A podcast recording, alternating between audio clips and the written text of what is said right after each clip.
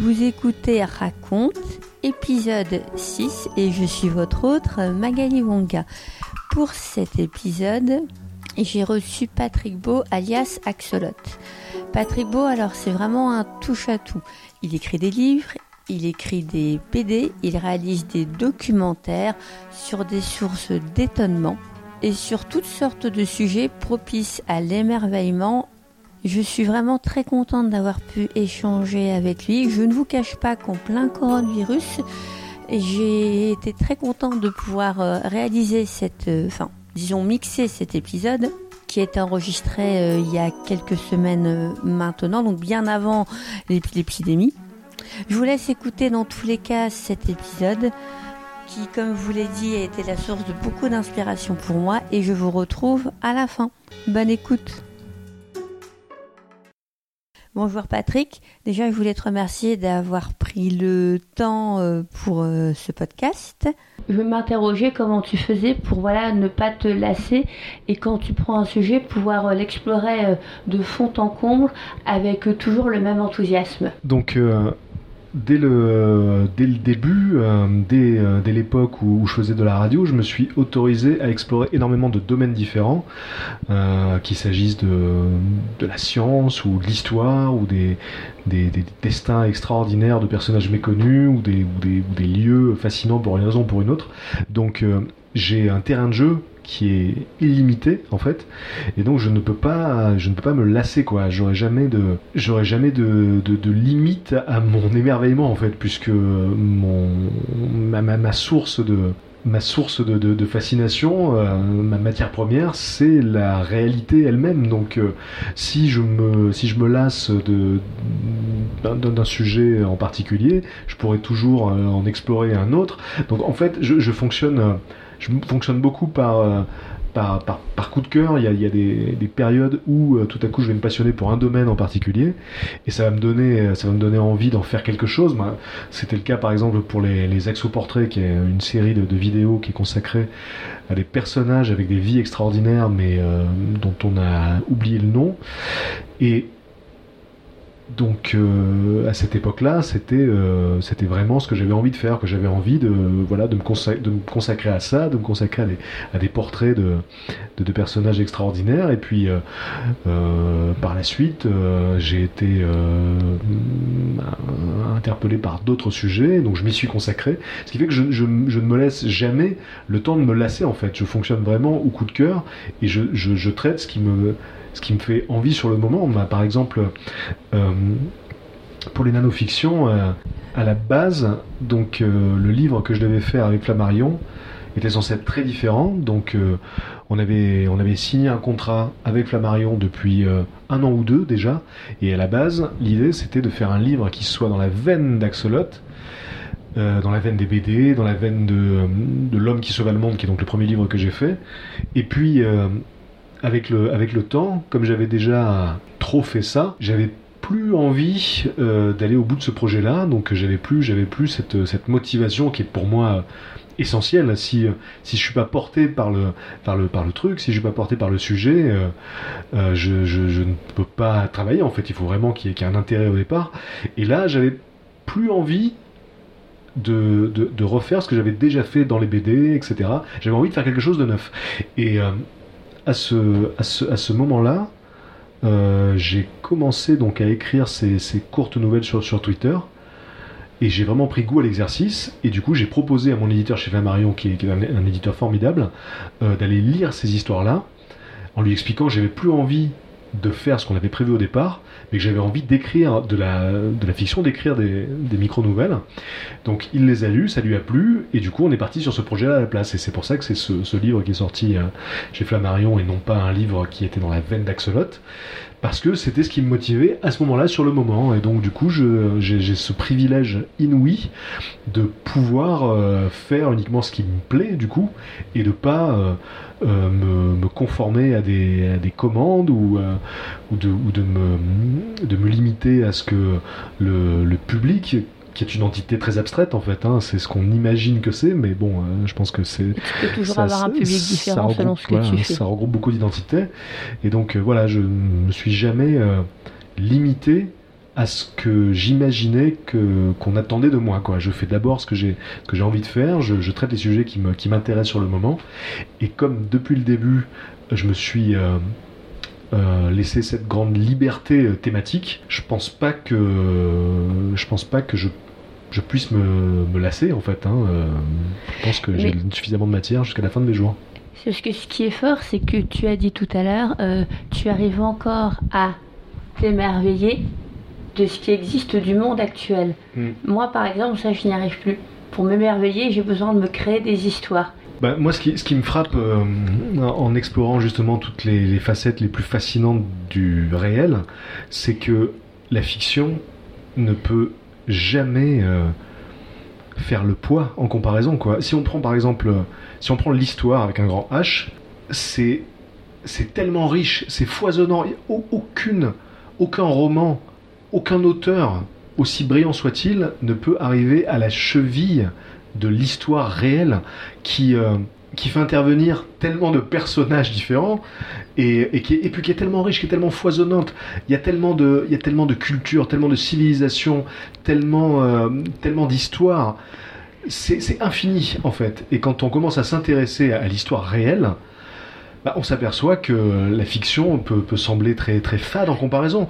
Euh, là, par exemple, récemment, j'ai euh, terminé un, bouquin d'histoire justement euh, qui, récapitule toute l'histoire du monde de façon synthétisée en partant vraiment de, la préhistoire jusqu'à nos jours. Et donc le, bouquin est bourré d'anecdotes et chaque anecdote du coup débouche sur un continent entier de, connaissances et de personnages et d'histoires.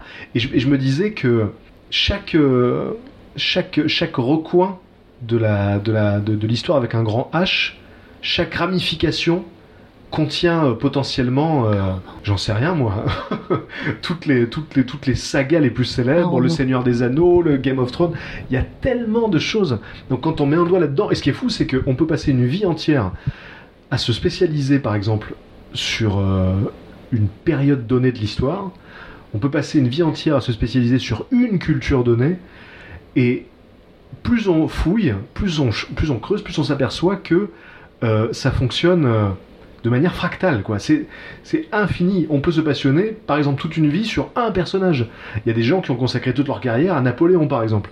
Il y a des centaines de livres qui parlent de Napoléon. C'est un mec il y en a tellement, euh, si, on remonte ne serait-ce qu'à il y a 1000 euh, ou 2000 ans, euh, il y, a tellement, tellement de choses. Donc pour, revenir sur ce que tu disais par rapport au fait que tu n'arrivais plus à t'émerveiller du, réel, en fait, je pense que ça vient en cherchant justement plus, plus on cherche, plus on fouille, plus on s'aperçoit que c'est infini plus on s'aperçoit que on ne sait pas grand chose en fait quoi. Euh, et moi c'est ce que je ressens depuis depuis que c'est devenu mon métier justement de raconter les histoires, c'est que à chaque fois que j'ouvre une porte, bah, elle s'ouvre euh, sur, sur, une infinité de, portes différentes quoi. Bon là euh, par exemple pour, pour parler de nature secrète, c'est un bouquin qui est consacré aux merveilles du, du vivant et Rien que ça, par exemple, ça pourrait occuper une vie entière et on ne cesserait jamais de s'émerveiller de l'inventivité, de la créativité du, vivant, qu'il s'agisse de, du comportement animal euh, ou qu'il s'agisse donc de, de, des modes de reproduction euh, ou, tout simplement des stratégies de survie qui sont mises en place par certaines plantes euh, ou plus de l'aspect tout simplement quoi. Là aussi on s'aperçoit que n'y a, pas un, a pas un film de science-fiction, il n'y a pas un roman de science-fiction qui peut euh, rivaliser d'imagination avec le vivant, avec la nature. Et d'ailleurs, très souvent, évidemment, la fiction s'inspire directement de la réalité. Et, euh, voilà, c'est valable aussi pour, pour les histoires des, gens, tout simplement. Avec la veillée, j'ai euh, découvert des histoires absolument incroyables euh, qui venaient de, parfois de, gens euh, anonymes. Et ça, ça m'a fait réaliser que tout autour de nous, en permanence, il y a potentiellement des histoires incroyables qu'on ne connaîtra jamais, puisque les gens qui les ont vécues, ce ne sont pas des gens qui ont l'opportunité justement d'écrire ou de créer, ou c'est pas des gens qui ont accès euh, aux, médias, donc on n'entendra pas ni à la radio ni à la télé.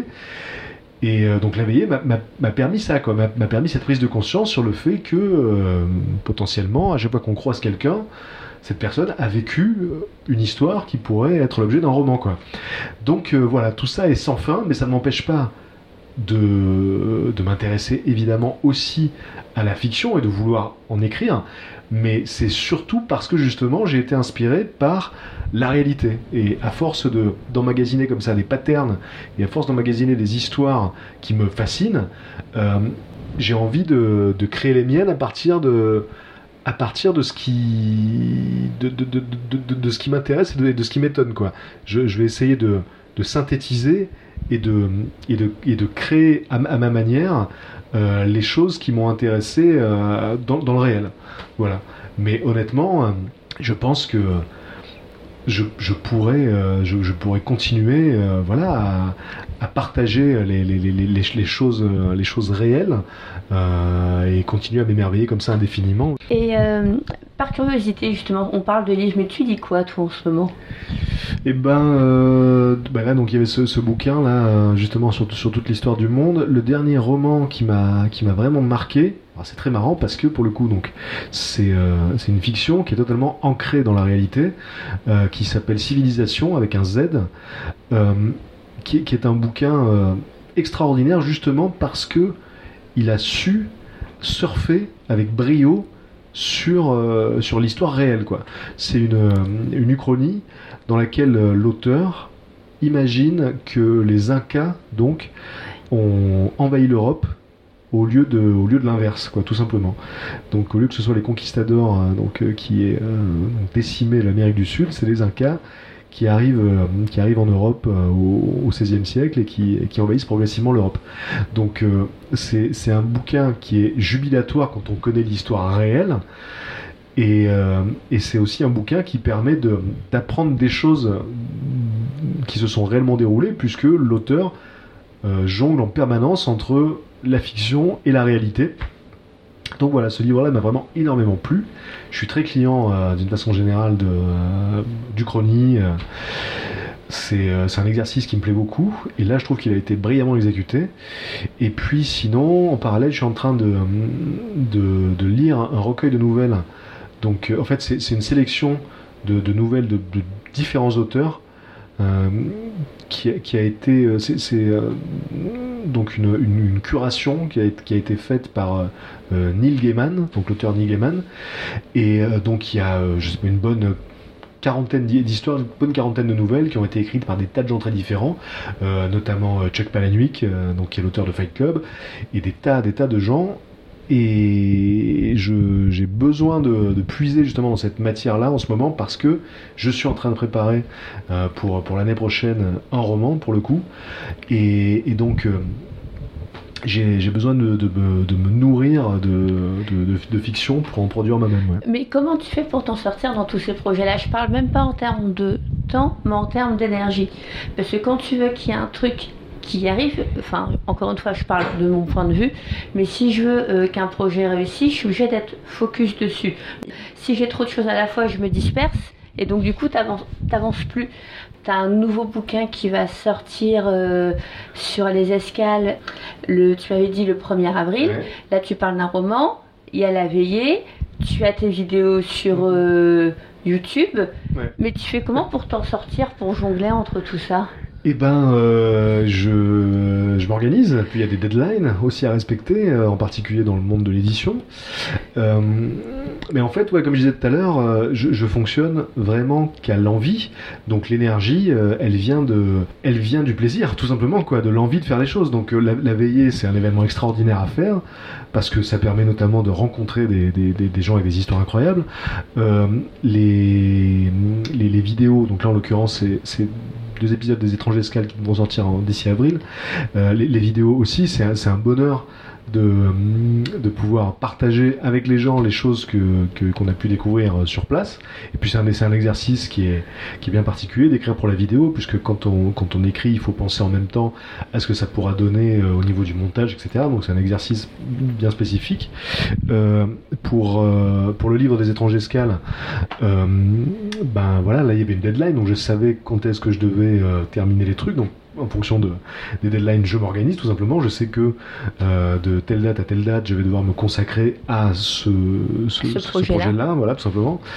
Et puis, euh, et puis voilà, en fait, je, je suis du genre à saisir toutes les opportunités quand elles se présentent, puisque j'estime que j'ai une chance euh, inouïe, le fait de pouvoir vivre de quelque chose qui au départ était une passion, je trouve que c'est c'est une chance inouïe, c'est une chance inouïe de pouvoir être édité, c'est une chance inouïe d'être suivi, et donc du coup je suis du genre à saisir toutes les opportunités quand elles se présentent, parce que euh, je ne sais pas combien de temps euh, ça, ça pourra durer, et du coup euh, voilà, je- j'essaie d'en d'en faire le, le, le- Le plus possible.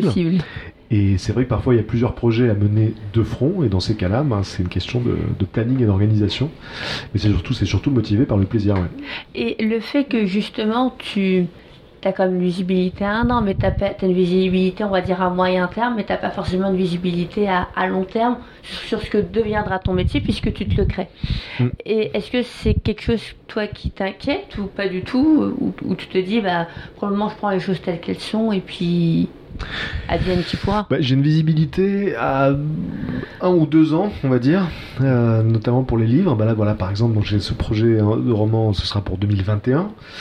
Euh, ensuite, j'ai un projet de documentaire aussi qui sera a priori pour 2021. Donc voilà, j'ai une visibilité à deux ans. Euh, et ça peut être, j'imagine que pour, pour certaines personnes, ça peut être très inquiétant. Moi, je. Disons que je, je profite.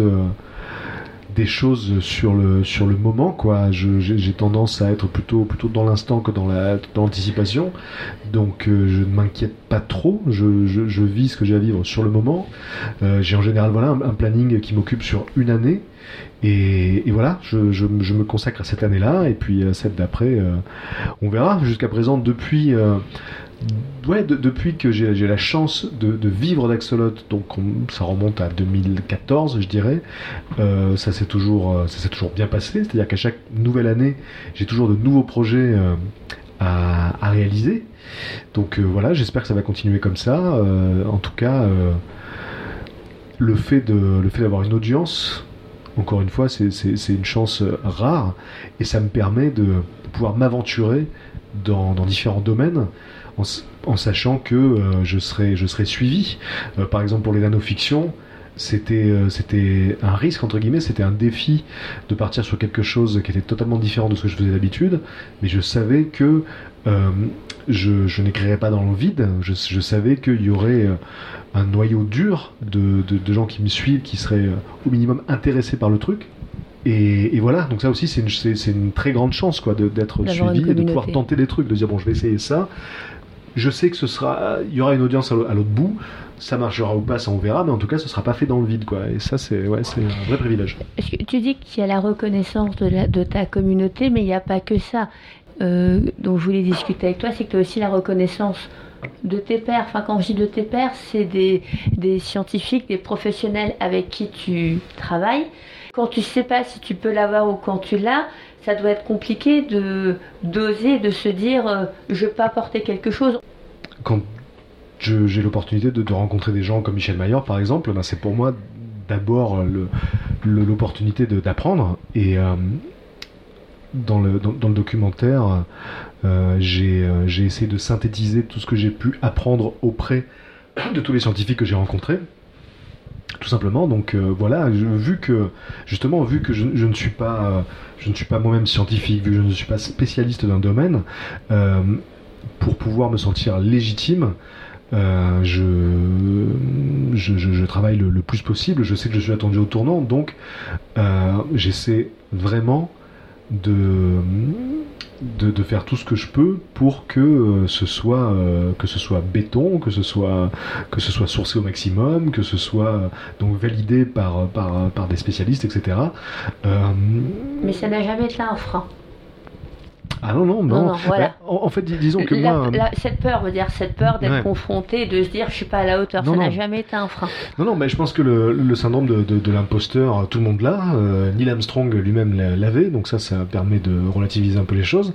Mais euh, ouais, euh, à partir du moment où, euh, tout ce que tout ce qui sera tout ce qui sera diffusé, tout ce qui sera écrit est absolument validé, vérifié, sourcé, à partir du moment où je suis certain de ce que je vais raconter, j'ai pas de pas de raison d'avoir d'avoir peur. Donc euh, voilà, comme je sais que je suis attendu au tournant, justement, euh, je, pense que je, travaille encore plus, je, vérifie encore plus.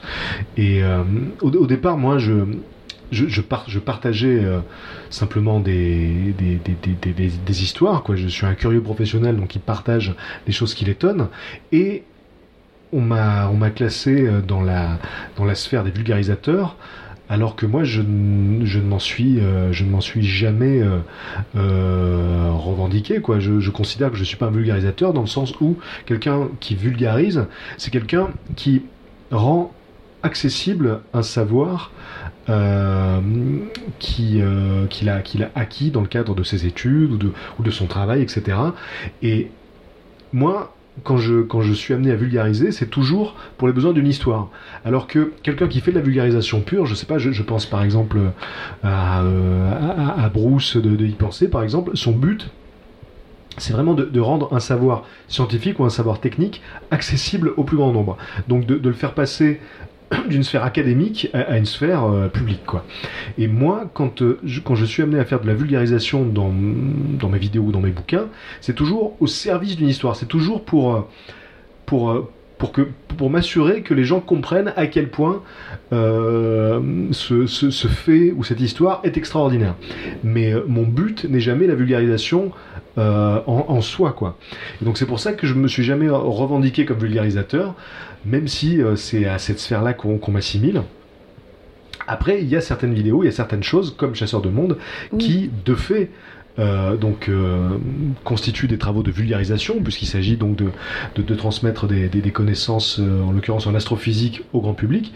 Mais dans ce, dans ce documentaire-là, il y, a aussi, il y a aussi un aspect très personnel à travers le biais de, de Michel Mayer, donc il y a un personnage qui est, qui est fascinant, donc il y avait aussi son histoire à lui, et puis il y avait aussi euh, tout ce que, euh, tout ce, que ce, domaine de recherche peut évoquer euh, en matière de en matière de, de, de fantasmes et de spéculation de, spiritualité. voilà donc il y avait plusieurs éléments j'aurais jamais fait par exemple un documentaire qui soit exclusivement consacré à l'astronomie parce que je me serais pas senti légitime euh, et qu'il y a beaucoup de il y a beaucoup de gens qui le font déjà quoi qui sont vraiment là pour euh, donc euh, bah voilà vulgariser l'astronomie quoi là moi j'ai vu l'opportunité de raconter plusieurs histoires à travers le prisme de, de l'astrophysique et et, donc, euh, je, pense que euh, du coup, ça restait quand même dans la veine de ce que, je fais d'habitude. Quoi. Le but, c'est surtout d'émerveiller et d'étonner. Et si en plus ça peut, ça peut avoir une portée pédagogique, tant mieux. Mais le but, c'est toujours quand même cette dimension de d'émerveillement euh, et d'étonnement. Et alors, c'est un autre sujet que je voulais aussi aborder avec toi. Tu t'intéresses beaucoup aux merveilles euh, donc, de, notre écosystème. Et j'ai l'impression que c'est quelque chose pour lequel tu te sens vraiment euh, engagé. Hmm. Ben, toute la série euh, donc, secrète, donc Terre secrète, lieu secret, nature secrète, son but premier, comme, comme je le disais, c'est encore une fois de, de, partager mais mon, mon, émerveillement vis-à-vis de, la, de la beauté, de la richesse de, de, la, de la nature et, de, et du monde qui nous entoure mais c'est aussi du coup de sensibiliser à la fragilité des, des, trésors de la planète. Quoi. Et le, le, le credo, c'est que on ne peut avoir envie de, de défendre que ce qu'on aime, et on ne peut aimer que ce qu'on connaît. Donc euh, si par exemple on ignore totalement l'existence de, telle espèce de, de singe ou, ou, de, ou de tel, euh, de, de, de, tel euh, site naturel extraordinaire, ben, euh, on pourra difficilement s'engager pour sa préservation puisqu'on ignore même son existence. Quoi. Donc il y a aussi cette dimension effectivement de prise de conscience et puis il y a aussi autre chose, c'est que voilà, je, pense que le, le monde, c'est d'abord la vision qu'on en a dans la tête et cette vision-là, elle est en très très très grande partie façonnée par euh, euh, les, sources d'informations auxquelles on s'abreuve quoi. Euh, que ce soit euh, les journaux télévisés, que ce soit que ce soit les, je, sais pas les, infos à la radio, les articles de les articles de, magazines, de journaux, toutes ces toutes ces sources d'informations finissent par constituer un modèle très personnelles du monde qui existent dans notre tête et qui pour nous constituent le monde. Et il se trouve que ce qui est plus vendeur, évidemment, c'est ce qui est catastrophiste, c'est ce qui est sensationnaliste, c'est ce qui fait peur. Et je pense qu'il y a beaucoup de gens qui ont une vision très très noire et très très sombre de- du monde. Oui, oui, de Et plus et- en plus. voilà, et Les qui- médias la façonnent. et, et qui finissent par totalement assimiler cette vision à la réalité. Or, moi justement, dans toutes les recherches que j'ai pu faire pour, euh, pour les bouquins ou pour les vidéos, je me suis aperçu qu'il y a euh, beaucoup d'autres dimensions à cette planète, beaucoup d'autres dimensions à ce, à ce monde-là.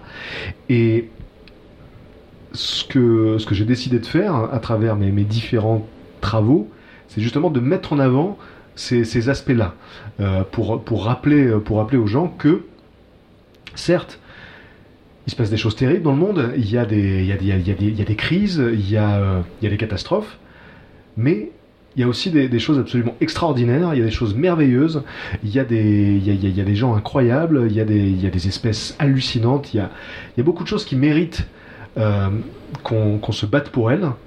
J'espère que à travers, tous ces bouquins, à travers toutes ces vidéos, c'est aussi l'objet des étranges escales, quoi, de faire découvrir les villes sous un autre aspect.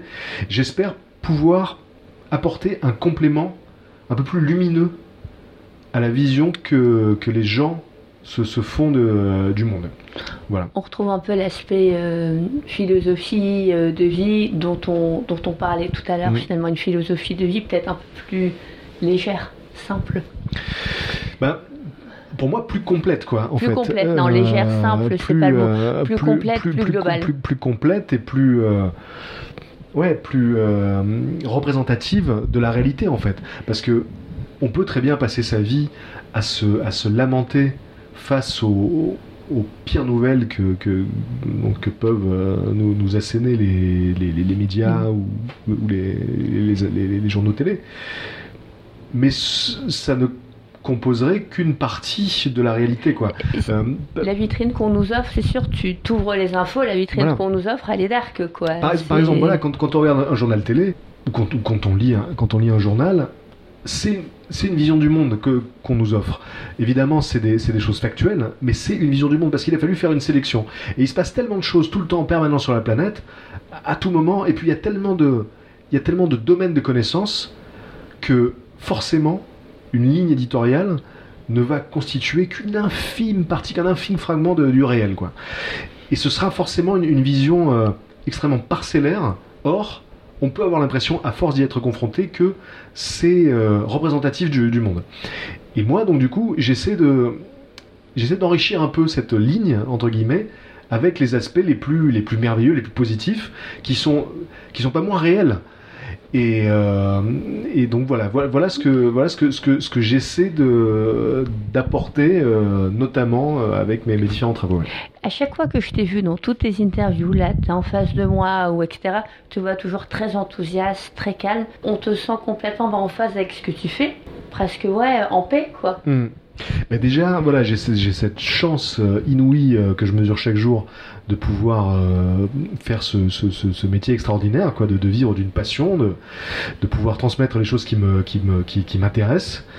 Donc euh, ça, c'est quelque chose que je mesure régulièrement, ce qui fait que euh, bah, ce serait très très difficile de d'être dans l'aigreur, en ayant conscience chaque jour que je vis un- un- une chance incroyable, que je vis un vrai privilège. Et puis ensuite, oui, c'est vrai que par nature, j'ai plutôt tendance justement à me focaliser sur, sur le positif et, et- et sur, sur les aspects les plus, les plus passionnants de, euh, du, du- du- du réel. Quoi. Donc euh, ça doit forcément jouer Ah oui. évidemment sur, euh, sur, sur mon humeur. Euh, je pense que oui, si, si j'avais tendance justement à me concentrer sur les aspects les plus, les plus sombres de notre, de notre, de notre société, j'aurais sans doute une humeur très, très différente. Donc voilà, le fait, le fait est que oui, je- je- j'ai plutôt tendance à, à, à- à m'ouvrir aux belles choses de la vie, à m'ouvrir aux choses positives, et donc ça doit sans doute, oui, se ressentir sur mon attitude, euh, probablement, ouais. Dernier, dernier, dernier point que je voulais voir avec euh, toi. J'ai oui, non, à la fin, je voulais voir avec tes projets. Ouais, je me rappelais hein, pour les projets, donc euh, il y a le livre des étranges escales qui sort le 1er avril, qui sera un livre euh, donc, dans lequel on retrouvera tous les lieux qu'on a pu voir dans les vidéos des étranges escales, avec des lieux supplémentaires, avec euh, des anecdotes historiques, avec des, adresses, des cartes. Donc euh, il y aura un, petit côté guide du routard de, de insolite. Donc ça c'est en avril. D'ici avril aussi, j'espère bien donc pouvoir terminer les deux derniers épisodes des étranges escales qui ont été tournés mais dont je dois encore écrire le script et il faut terminer le montage. Euh, il y a euh, donc aussi la veillée, donc euh, la cinquième, le cinquième anniversaire de la veillée. Donc ce sera le 15 mai au Grand Rex. Et donc c'est une édition spéciale avec, des surprises, etc. Et, et puis, puis bon, il y a, y a, y a d'autres choses, mais qui sont sur un peu un, peu, plus long terme. Mais là, dans, dans l'immédiat, ouais, voilà, il y a ces, ces choses-là. Ouais. Et euh, si, alors en fait, encore une fois, je passe du coq à l'âne. Euh, je sais ce que je voulais te demander. Comment tu en es venu à créer la veillée avec Damien? Pourquoi vous vous êtes associé en fait euh, pour ça? Alors, la veillée, ça part d'une découverte totalement, comment dirais-je, fortuite. J'étais à Londres. En plus, c'était pour retourner l'étranger escale à Londres, donc c'était il y a peut-être 5 ans. Ouais, Ouais, 50 ça. Euh, donc j'étais dans une librairie à Londres et je fouille dans un bac et je tombe sur un bouquin qui s'appelle The Moss et qui est donc euh, une, compilation des meilleures histoires qui ont été racontées dans un événement dont j'apprends l'existence, qui s'appelle The Moss et qui existe depuis la fin des années 90 aux États-Unis. Donc le principe, c'est des gens voilà, qui viennent raconter des anecdotes personnelles. Et je dévore le livre en deux jours et j'arrête pas de, j'arrête pas d'en parler, j'arrête pas d'y penser. Et donc ma, compagne me dit euh, c'est dommage que ça n'existe pas euh, en France. Et je me dis ouais, c'est vraiment dommage, il faudrait que quelqu'un le fasse. Et plutôt que d'attendre que quelqu'un le fasse, je me suis dit bah, je vais le faire. donc en rentrant en France, j'appelle Damien et je lui dis je veux te parler, je veux te parler d'un truc. Donc on se voit. Et il faut savoir que voilà Damien c'est euh, donc un garçon qui a lui-même vécu beaucoup d'anecdotes assez incroyables dans sa vie. donc je lui dis voilà je j'ai découvert ce truc là et je pense que ça, ça manque en France. Quoi. Y on n'a pas d'équivalent, en tout cas à ma connaissance, il n'y a pas d'équivalent. Il n'y a pas de, spectacle consacré à des anecdotes incroyables. Les, gens ne viennent pas sur scène pour raconter des histoires personnelles, ou alors c'est euh, pour faire rire, euh, ou, c'est des conférences, mais c'est pas juste des histoires personnelles comme ça. Donc euh, j'aimerais faire ça. Euh, et, comme Damien, entre autres producteur de spectacles, je, savais que ça l'intéresserait. Effectivement, tout de suite, ça lui a plu. Et donc, euh, voilà, euh, lui s'est occupé de l'aspect logistique. Donc, il a, donc trouvé une, salle de spectacle, le, le théâtre Tristan Bernard à Paris. Moi, j'ai cherché les intervenants. Et puis, euh, et puis voilà, donc ça fait 5 ans que ça dure et on a, on a toujours cette même synergie, c'est-à-dire que Damien donc gère tout, tout l'aspect euh, euh, logistique, encore une fois, puisque lui c'est un, homme de spectacle, matériel, technique. et moi donc je, je m'occupe de trouver les, les personnes. Et, et, voilà, donc c'est un événement qui, est, qui est toujours un grand bonheur à vivre et à organiser. Et là, donc pour les, pour les 5 ans, on avait envie de marquer le coup et donc de le faire dans une, dans une salle un peu plus importante. Donc ce sera au Grand Rex et avec des, surprises, euh, voilà, dont je ne peux pas parler pour l'instant. Et on, bah, écoute, euh, on verra ça, moi. Bah, merci beaucoup à toi en tout cas pour ton temps et ta bah, disponibilité. merci à toi.